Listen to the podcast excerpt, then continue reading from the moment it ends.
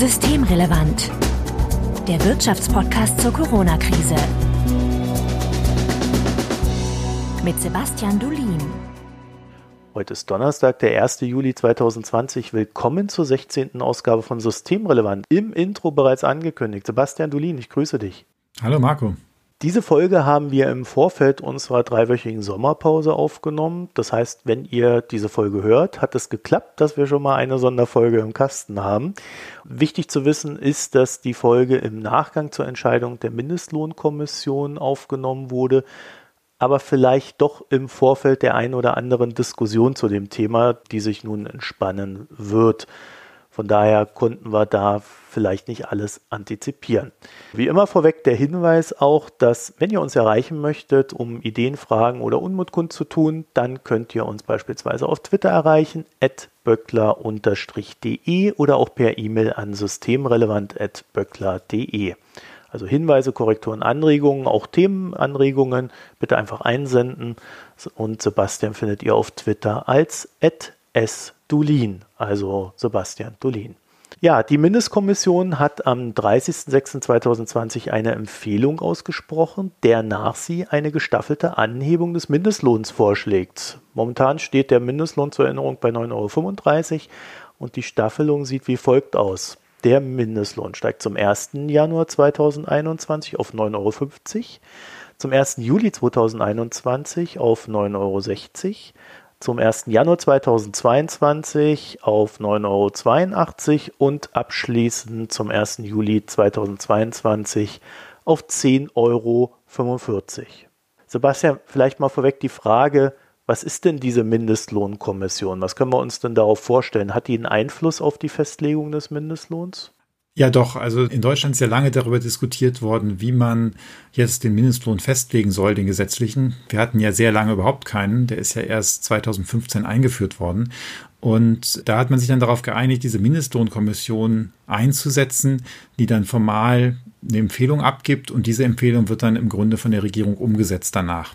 Das hat man so gemacht, weil man den Prozess entpolitisieren wollte. Also man wollte nicht, dass jetzt der Wahlkampf darüber geführt wird, ob der Mindestlohn auf 9,80 Euro oder 10,20 Euro erhöht wird.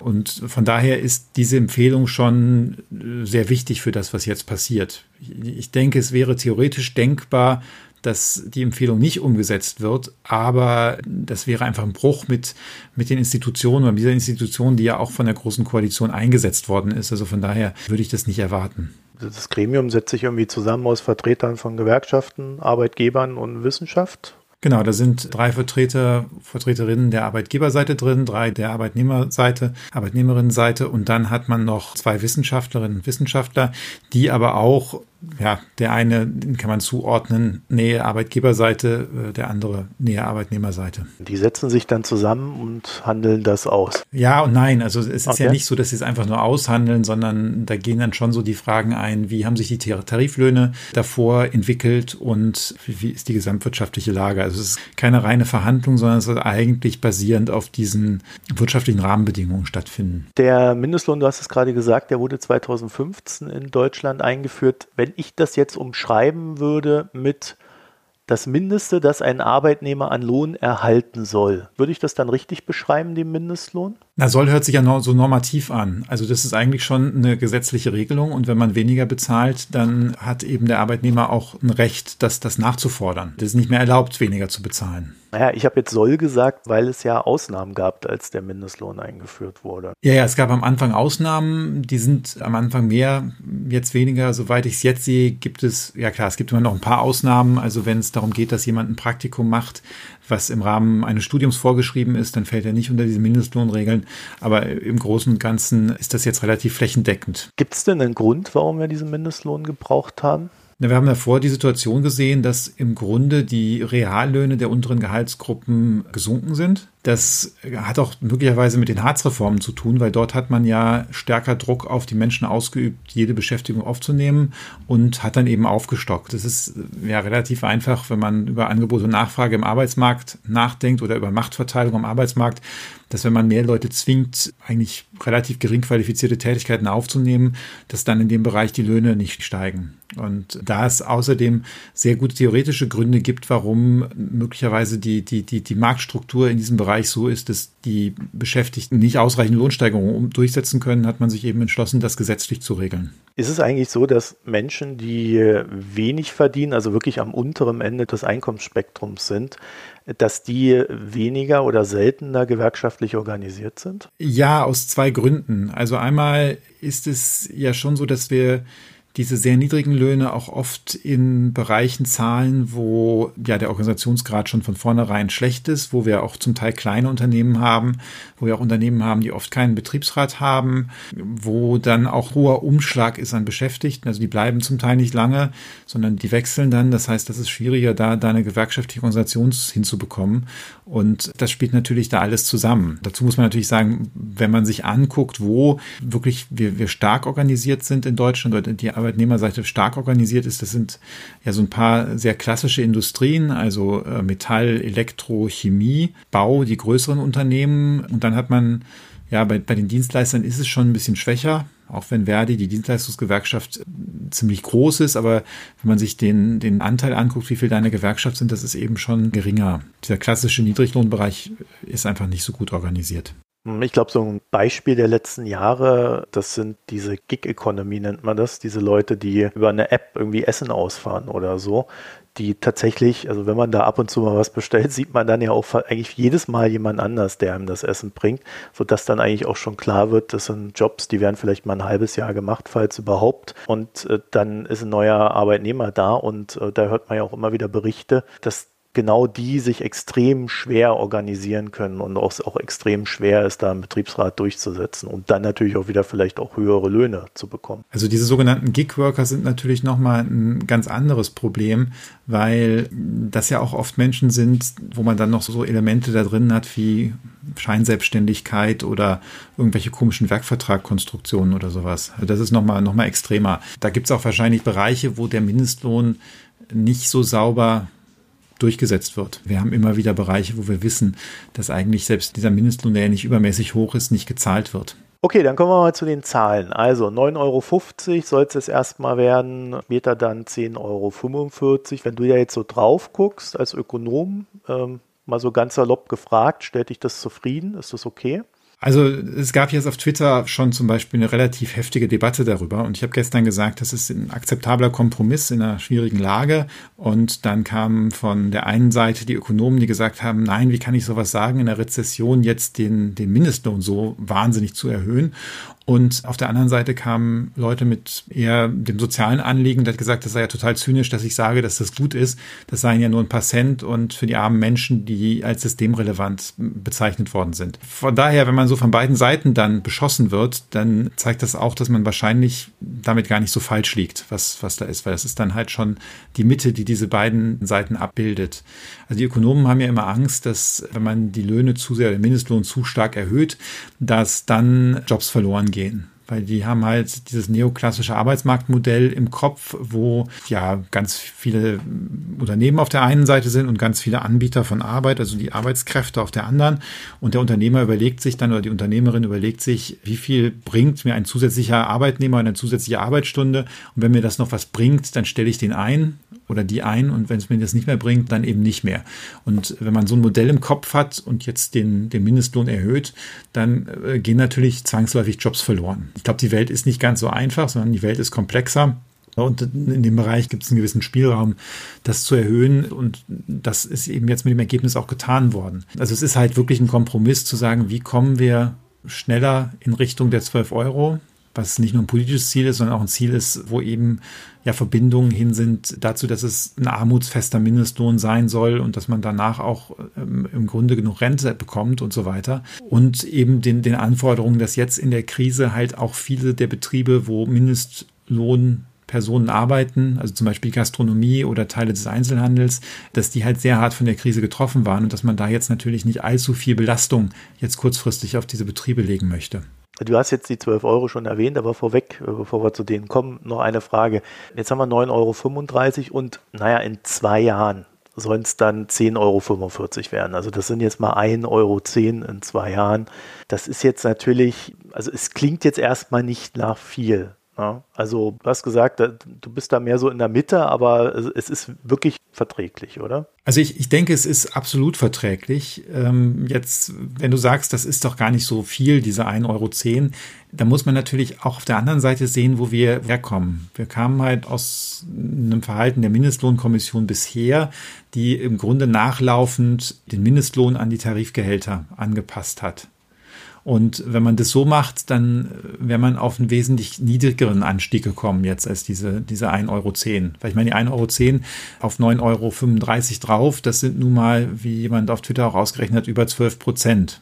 Ja, also das ist gar nicht so wenig. Ich glaube, dass die Rechnung so auch nicht ganz stimmt. Aber es ist auf jeden Fall eine Beschleunigung von diesem Nachfolgen der, der Tarifgehälter. Wenn man denen weiter gefolgt hätte, dann wären ja die Mindestlöhner niemals näher an, sagen wir so, den, das Median oder das mittlere Einkommen in Deutschland drangekommen, sondern der Abstand, der relative Abstand wäre eigentlich immer gleich geblieben. Und äh, davon ist man jetzt abgewichen und das ist schon mal ganz gut.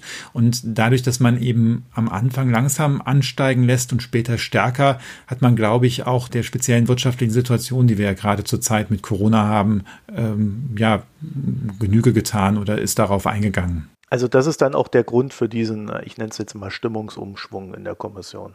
Der Stimmungsumschwung in der Kommission kommt aus meiner Sicht daher, dass äh, sich die öffentliche Meinung auch ganz stark verändert hat. Einmal die Wahrnehmung davon, wie ein solcher Mindestlohn wirkt. Da gab es ja ganz massive Warnungen vor der ersten Einführung des Mindestlohns. Und jetzt ist, glaube ich, so der Konsens, naja, der, der Mindestlohn bislang hat, hat nicht viel Schaden angerichtet, aber es nutzt möglicherweise, den Mindestlohn zu erhöhen. Das breitet sich erstens unter Ökonomen zunehmend aus und zweitens ist in der Bevölkerung ist die Sympathie, glaube ich, sehr hoch dafür, dass man diese Menschen besser bezahlt. Und das hat die Kommission im Grunde aufgenommen und darum hat sie diese Beschleunigung eingebaut. Und gleichzeitig ist drückt sich drauf genommen worden, was, was für eine doch schwierige wirtschaftliche Situation viele Betriebe zurzeit haben. Ja, ich glaube, worauf du gerade angespielt hast, war ein Wirtschaftsinstitut in München hatte vorausgesagt, dass im Falle der Einführung des Mindestlohns bis zu 900.000 Arbeitsplätze bedroht sein werden. Willst du auch noch den Namen von dem, dem einen Wirtschaftsforschungsinstitut in München nennen? Ich weiß nicht, wie viel es gibt, aber vielleicht können die Hörerinnen und Hörer ja ein kleines Ratespiel betreiben. Ist, äh, ja, okay, dann Nein, losen wir irgendwas, wer das, wer das richtig errät. Nein, äh, Spaß beiseite. Das war, war das IFO-Institut damals, die tatsächlich diese Warnung ausgesprochen haben. Genau. Du hast jetzt schon diese 12 Euro erwähnt. Was steckt dahinter? Warum brauchen wir 12 Euro Mindestlohn? Also die 12 Euro sind das, wo man jetzt eine bestimmten Annahmen ausgerechnet hat, dass wenn jemand sein, sein Leben lang zum Mindestlohn von 12 Euro arbeitet, dass er dann nach bestimmten Regeln und Annahmen über die Regeln eine Rente bekommt, wo er nicht die Grundsicherung in Anspruch nehmen muss. So, und da ist halt gesagt worden, es, es kann eigentlich nicht sein, dass jemand, der sein Leben lang in die Rentenversicherung einzahlt und sein Leben lang arg gearbeitet hat, Vollzeit, dass der am Ende in die Grundsicherung fällt. Daher kommt dieses Argument. Ich meine, das andere Argument kommt daher, dass wir in Deutschland, der Mindestlohn ist relativ weit noch weg von diesem Medianeinkommen, also dem mittleren Einkommen, was wir haben. Es kommt jetzt mal ein bisschen darauf an, ob man auf, auf Stundenbasis oder auf Vollzeitbasis rechnet. Aber da ist eben auch so das Ziel in der EU, den, den Armutsfest zu machen. Und die Armutsgrenze ist da definiert als 60 Prozent des Medianeinkommens. Und da müssten wir in Deutschland eben auch noch ein bisschen drauflegen, damit man eben sagen kann, jemand, der da zumindest nun arbeitet, ist eben nicht direkt nach dieser europäischen Definition armutsgefährdet. Und da kommen wir plus minus bei 12 Euro an. Aber natürlich ist 12 Euro jetzt auch eine politische Marke, denn es macht einen Unterschied, ob wir 12 Euro im Jahr 2025 erreichen oder im Jahr 2030, weil in der Zwischenzeit wird es Inflation gegeben haben. Das heißt, die Kaufkraft von 12 Euro ist eine andere 2025 als 2030 und die anderen Löhne werden sich entwickelt haben. Das heißt, also jetzt ganz platt gesagt, wenn wir einfach nur noch den Mindestlohn mit der Inflation erhöhen, dann sind wir auch irgendwann bei 12 Euro, nur das ist dann in einer sehr weiter Zukunft und es hat keinem geholfen. Richtig, also die 12 Euro sind quasi eine Momentaufnahme. eine Momentaufnahme und es ist natürlich eine schöne, runde politische Zahl. Das ist halt besser, als durchs Land zu laufen für die Leute, die jetzt für eine Erhöhung des Mindestlohns kämpfen und zu sagen, naja, wir wollen 11,85 Euro und nächstes Jahr kommen sie und sagen, äh, wir wollen jetzt aber 12,07 Euro. Und dann sagt irgendjemand, ja, was, letztes Jahr hast du was anderes gesagt. Und dann musst du halt anfangen zu erklären. Also das ist einfach von der Symbolik her sinnvoller. Darum ist ja auch bei der Einführung eine gerade Summe vorgeschlagen worden damals. Es könnte aber auch ähm, durchaus im Interesse des Staates sein, dass da diese 12 Euro gezahlt werden, weil die Leute, die zahlen ja dann auch entsprechend Abgaben und damit könnte man ja das ein oder andere Loch in der Rentenkasse vielleicht auch schmälern. Ja, also erstens muss man ja sehen, die zahlen nicht nur Abgaben, sondern zum Teil beziehen die Mindestlöhner ja aufstockende Grundsicherung. Also die werden im Grunde fallen ins Hartz-IV-System und das wird aufgestockt und beziehen Wohngeld und so weiter. Und wenn die jetzt ein höheres Einkommen haben, dann beziehen sie weniger davon. Das heißt also, an der Stelle hilft es dem Staat ganz direkt. Jetzt muss man natürlich gegenrechnen, wie stark möglicherweise Jobs verloren gehen. Also die Kritiker des Mindestlohns haben ja immer gesagt, da gehen sehr, sehr viele Jobs verloren. Und wenn dann eben neue Menschen in die Grundsicherung fallen, ist natürlich dieser Spareffekt konterkariert. Aber ich glaube schon, dass das in der Summe, auch wenn man das jetzt durchrechnet mit der Grundsicherung im Alter und die plausiblen Reaktionen der Arbeitsnachfrage der Unternehmen auf eine moderate Erhöhung sich anguckt, dann glaube ich, dass das für einen Staat sinnvoll ist, diesen Mindestlohn zu erhöhen. Das ist ja ehrlich gesagt auch das, warum in Großbritannien plötzlich die Konservativen angefangen haben, über den, äh, über einen höheren Mindestlohn nachzudenken und laut zu reden weil deren Ansatz war, auf die Art und Weise die Sozialausgaben des Staates zu senken. es ist schon interessant, was man da sich immer so reindenken kann. Will mal so ein bisschen so in Richtung der ähm, Kritik oder Alternativen vom Mindestlohn kommen. Also so die erste Idee, die ich dazu hätte, ist ja, ich kenne das so aus Ostdeutschland, ne? da hat der Friseur früher mal 5 Euro die Stunde äh, seinen Mitarbeitern gezahlt. Und mhm. gut, wenn der jetzt auf einmal 10,45 Euro bezahlen muss, natürlich sanft ansteigend ab jetzt, ähm, ist das schon mehr als eine Verdopplung des Stundenlohns. Und das hat dann ja schon auch einen gewissen Anreiz Richtung Schwarzarbeit. Ne? Also dass diese Jobs, die dann wirklich schlecht bezahlt sind, dann einfach an der Steuer vorbei gemacht werden. Ja, im Grunde schon, aber natürlich in ganz vielen Bereichen auch nicht. Ja, also wenn man sich so anguckt, wo wir jetzt auch typischerweise Mindestlohn hatten und ich wohne ja eigentlich in Ostdeutschland und habe zeitweise auch an Universitäten außerhalb Berlins in Ostdeutschland Lehraufträge gehabt. Und da hatte ich mit so einem Sicherheitsmenschen damals gesprochen und der hat irgendwie 3,60 Euro oder sowas bekommen die Stunde. Und das war halt Sicherheitspersonal. Das ist natürlich ein typischer Job, den du auch nicht schwarz machen würdest. Es ist ja nicht so, dass die Universität oder eine Verwaltung oder auch irgendein Unternehmen dann das Sicherheitspersonal schwarz einstellen würde. Also erstens ist es ein bisschen problematisch, weil ich weiß nicht, ob ich jemanden, den ich gerade illegal angestellt habe, der das auch weiß, ob ich dem meine Schlüssel anvertrauen würde. Das, das ist ja irgendwie dann so ein bisschen Halbseiden. Außerdem kann man es nicht absetzen von der Steuer. Und drittens, ich meine, für eine öffentliche Verwaltung, da wird einfach nicht schwarz beschäftigt. Ne? Und solche Fälle gibt es eben doch relativ viel. Klar, es mag jetzt andere Bereiche geben, möglicherweise Gastronomie oder Bau ist eh noch eine andere Geschichte, wo wir mehr Schwarzarbeit haben, aber äh, pauschal gibt es da auch Grenzen zu. Und zumindest was ich jetzt gesehen habe, die Studien von der Einführung des Mindestlohns, und der hat ja in Ostdeutschland damals auch viel stärker gewirkt, weil die Löhne viel niedriger waren, da sind die Anzeichen nicht da, dass jetzt massiv in Schwarzarbeit gegangen wäre. Also weil das, das wird man dann ja sehen, dann müssten ja eigentlich die offiziellen, die sozialversicherungspflichtigen Stellen verloren gegangen sein. Und das ist eben nicht der Fall. Ich erinnere mich so ganz schwach, dass der Bundestag, äh, da gab es mal so einen kleinen Skandal, dass die da irgendwie Sicherheitskräfte für 6 Euro ein paar zerquetschte angestellt haben. Genau, aber nicht schwarz.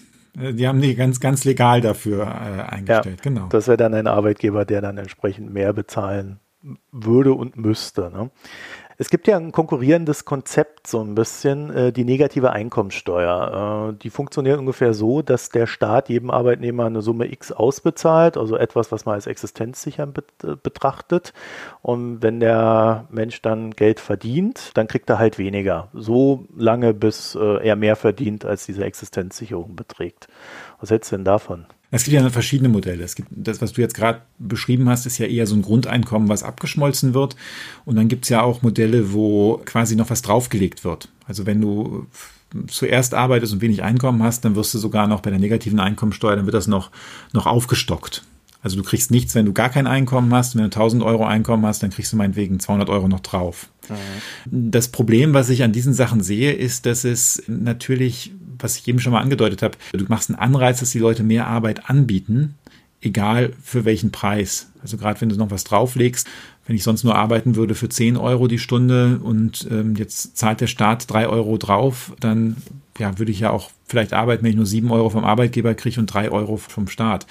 Und an der Stelle ist halt die Gefahr, dass das allgemeine Lohnniveau dann gesenkt wird. Das ist auch interessant. Soweit ich das sehe, hat eigentlich kein größeres Land ein solches System, ohne gleichzeitig auch einen gesetzlichen Mindestlohn zu haben. Du willst ja nicht den, den Preis der Arbeit in den Boden subventionieren. Das ist ja überhaupt nicht das Ziel. Sonst sind wir hinterher irgendwo, wo wir in manchen Entwicklungsländern sind, wo, weiß nicht, wer das mal erlebt hat, wo in, in Restaurants pro Tisch fünf Leute rumstehen, die aber eigentlich nicht richtig was tun. Ja, weil es einfach so billig ist und egal ist. Sondern das macht ja auch für uns gesellschaftlich keinen Sinn, sondern wir möchten eigentlich gute Arbeit haben, wir möchten gut bezahlte Jobs haben. Und da ist eben so Mindestlohn ein Element dafür. Mhm. Man kann gerne über solche negativen Einkommensteuern und sowas reden, aber ich glaube, es macht nur Sinn, wenn man tatsächlich auch eine Lohnuntergrenze einzieht.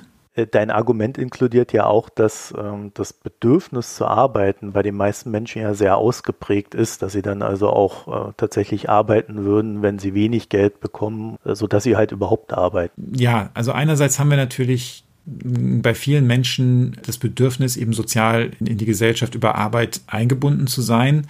Das andere, ich glaube nicht, dass das, was ich eben gesagt habe, bedeutet, dass jeder unabhängig vom Lohn arbeiten wird. Wenn man jedem 2000 Euro gibt und das der Lohn ein Euro pro Stunde ist, dann glaube ich, dass die wenigsten dann noch sehr viel arbeiten werden. Ja, es muss so ein bisschen ins Verhältnis gesetzt werden. Aber wenn du tatsächlich so ein System hast, wo die Leute eigentlich ursprünglich kaum was kriegen, dann kriegen sie noch für jede 100 Euro, die sie am Anfang verdienen, 20 Euro drauf. Die müssen ja irgendwoher das Geld verdienen. Oder auch wenn du den Leuten 300 Euro als, als Grundeinkommen gibst und sagst, naja, jetzt dürft ihr mal dazu verdienen und wir schmelzen das erst langsam ab. Auch dann brauchen die ja zusätzlich noch Einnahmen. Jetzt hast du vorhin schon gesagt, diese 12 Euro, die sind auch so ein bisschen äh, politisch belegt und da spielt auch das, was die EU als Armut dann definiert und so weiter mit rein. Es ist aber auch so, dass wenn man natürlich ganz Deutschland betrachtet und mit so einem Mindestlohn, äh, der für alle gleich ist, dann belegt, da antizipiert man ja überhaupt nicht die Varianz, die man in den Regionen hat. Ne? Also in München ist es schlichtweg viel teurer zu leben als in ja, Niedersachsen. Ich habe selber mal lange Zeit in Niedersachsen gelebt, also da, auch da kann man gut leben. Ja.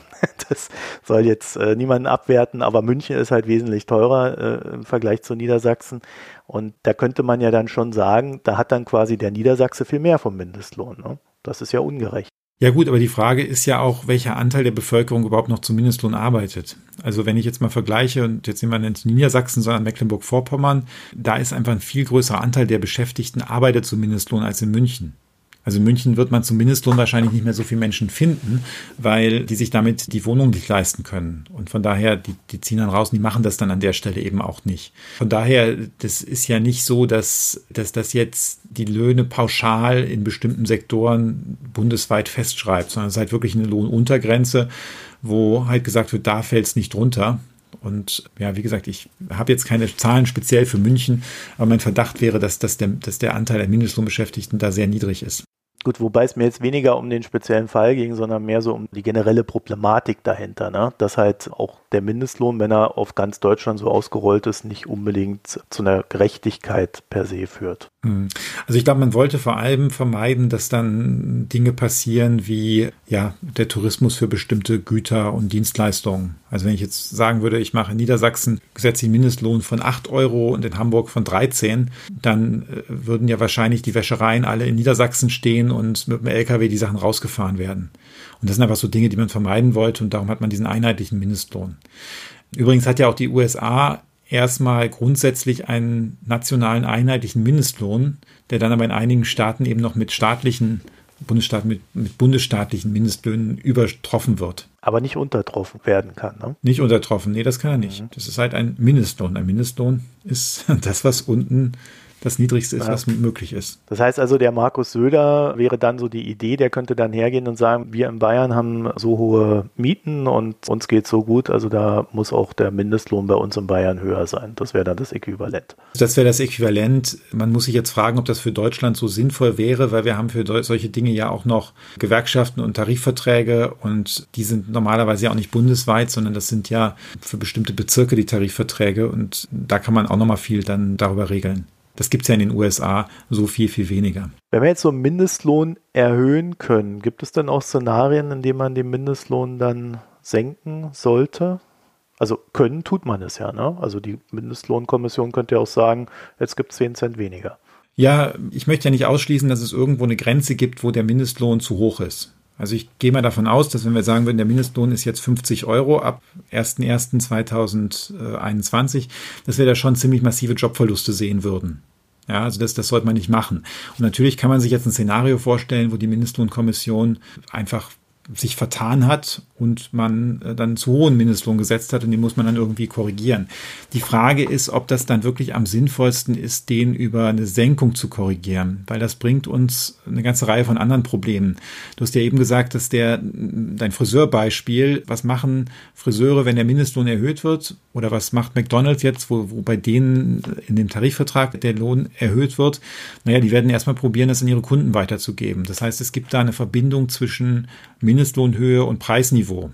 Ja, und wenn ich jetzt anfange, den Mindestlohn irgendwie, ich meine, weiß ja nicht, um, um 10 Cent senke, bringt es wahrscheinlich auch wirtschaftlich nicht so richtig viel. Und wenn ich ihn dann in großem Umfang senken würde, dann habe ich natürlich schnell die Gefahr, dass dann auch sowas wie Preissenkungen passieren. Und wahrscheinlich wird man, wenn man drüber nachdenkt, macht man es in einer schwierigen wirtschaftlichen Situation und dann ist halt so ein bisschen die Gefahr, dass ich da Deflationsgefahren verstärke.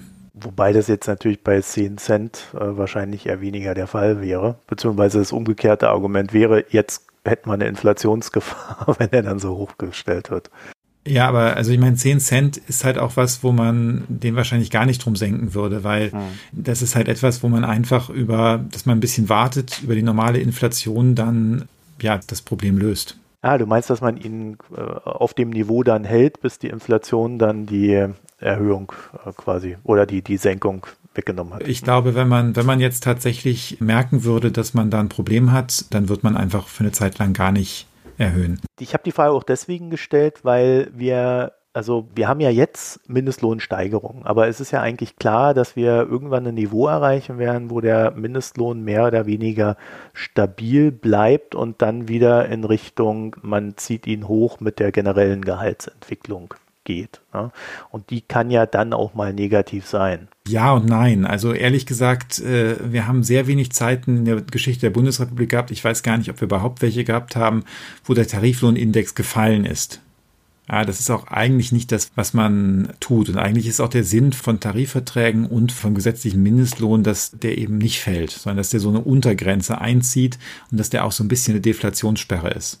Also in den USA zum Beispiel ist in der ganzen Geschichte des Mindestlohns niemals der Mindestlohn gesenkt worden. Ja, aber durch Inflation stark entwertet. Ja gut, aber das ist ja das, was ich vorher gesagt habe. Das ist halt die Reallohnfrage. Und natürlich mag es Situationen geben, dass, weil die Preise stärker steigen als die Löhne, dass, dass da die reale Kaufkraft leicht sinkt.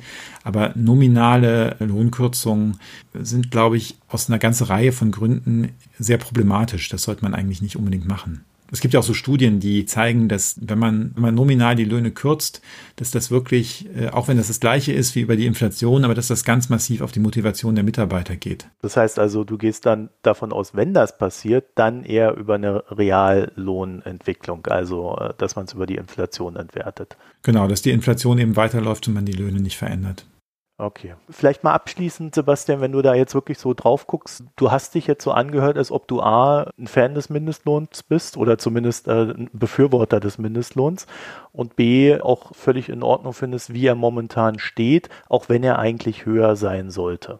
Ja, also ich verhalte den, den gesetzlichen Mindestlohn, das halte ich echt für einen Fortschritt für Deutschland, insbesondere weil die Tarifbindung so schwach geworden war und man eben beobachtet hat, dass, dass da unten die Löhne wegbrechen im, im unteren Einkommensbereich. Äh, aus vielerlei Gründen finde ich das deshalb gut, dass es den gibt. Ich finde auch, dass der jetzige Anstieg ein vernünftiger Kompromiss ist. Und ja, die 12 Euro sind, sind sinnvoll zu erreichen, aber ich meine, es ist allen klar, dass das nicht über Nacht passieren kann und dass das möglicherweise dann doch auch ein bisschen viel wäre. Von daher finde ich das richtig, damit jetzt vorsichtig, aber ein bisschen beschleunigt voranzugehen, dass man eben damit der Perspektive vielleicht Mitte der 20er Jahre, der 2020er Jahre auf diese 12 Euro zu kommen und dass man aber eben genau beobachtet, dass man da keine zu großen Beschäftigungsverluste zwischendurch kriegt. Und da macht es jetzt auch wirklich Sinn zu sagen, die Erhöhung packen wir eben nicht in den Moment der, des Corona-Schocks rein, sondern wir haben den großen Sprung da drin in dem Moment, wo nach allen bisherigen Prognosen die Wirtschaft wieder relativ solide auf dem Wachstumspfad ist. Wenn du jetzt sagst, nicht in den Corona-Schock rein, also dann äh, meinst du die, die größere Erhöhung im Jahr 2022? Genau, Genau, also man hätte ja jetzt auch sich alles mögliche andere vorstellen können. Man hätte sich auch vorstellen können, dass man jetzt am Anfang schon direkt auf 10 Euro geht und dafür dann da bleibt für die nächsten zwei Jahre.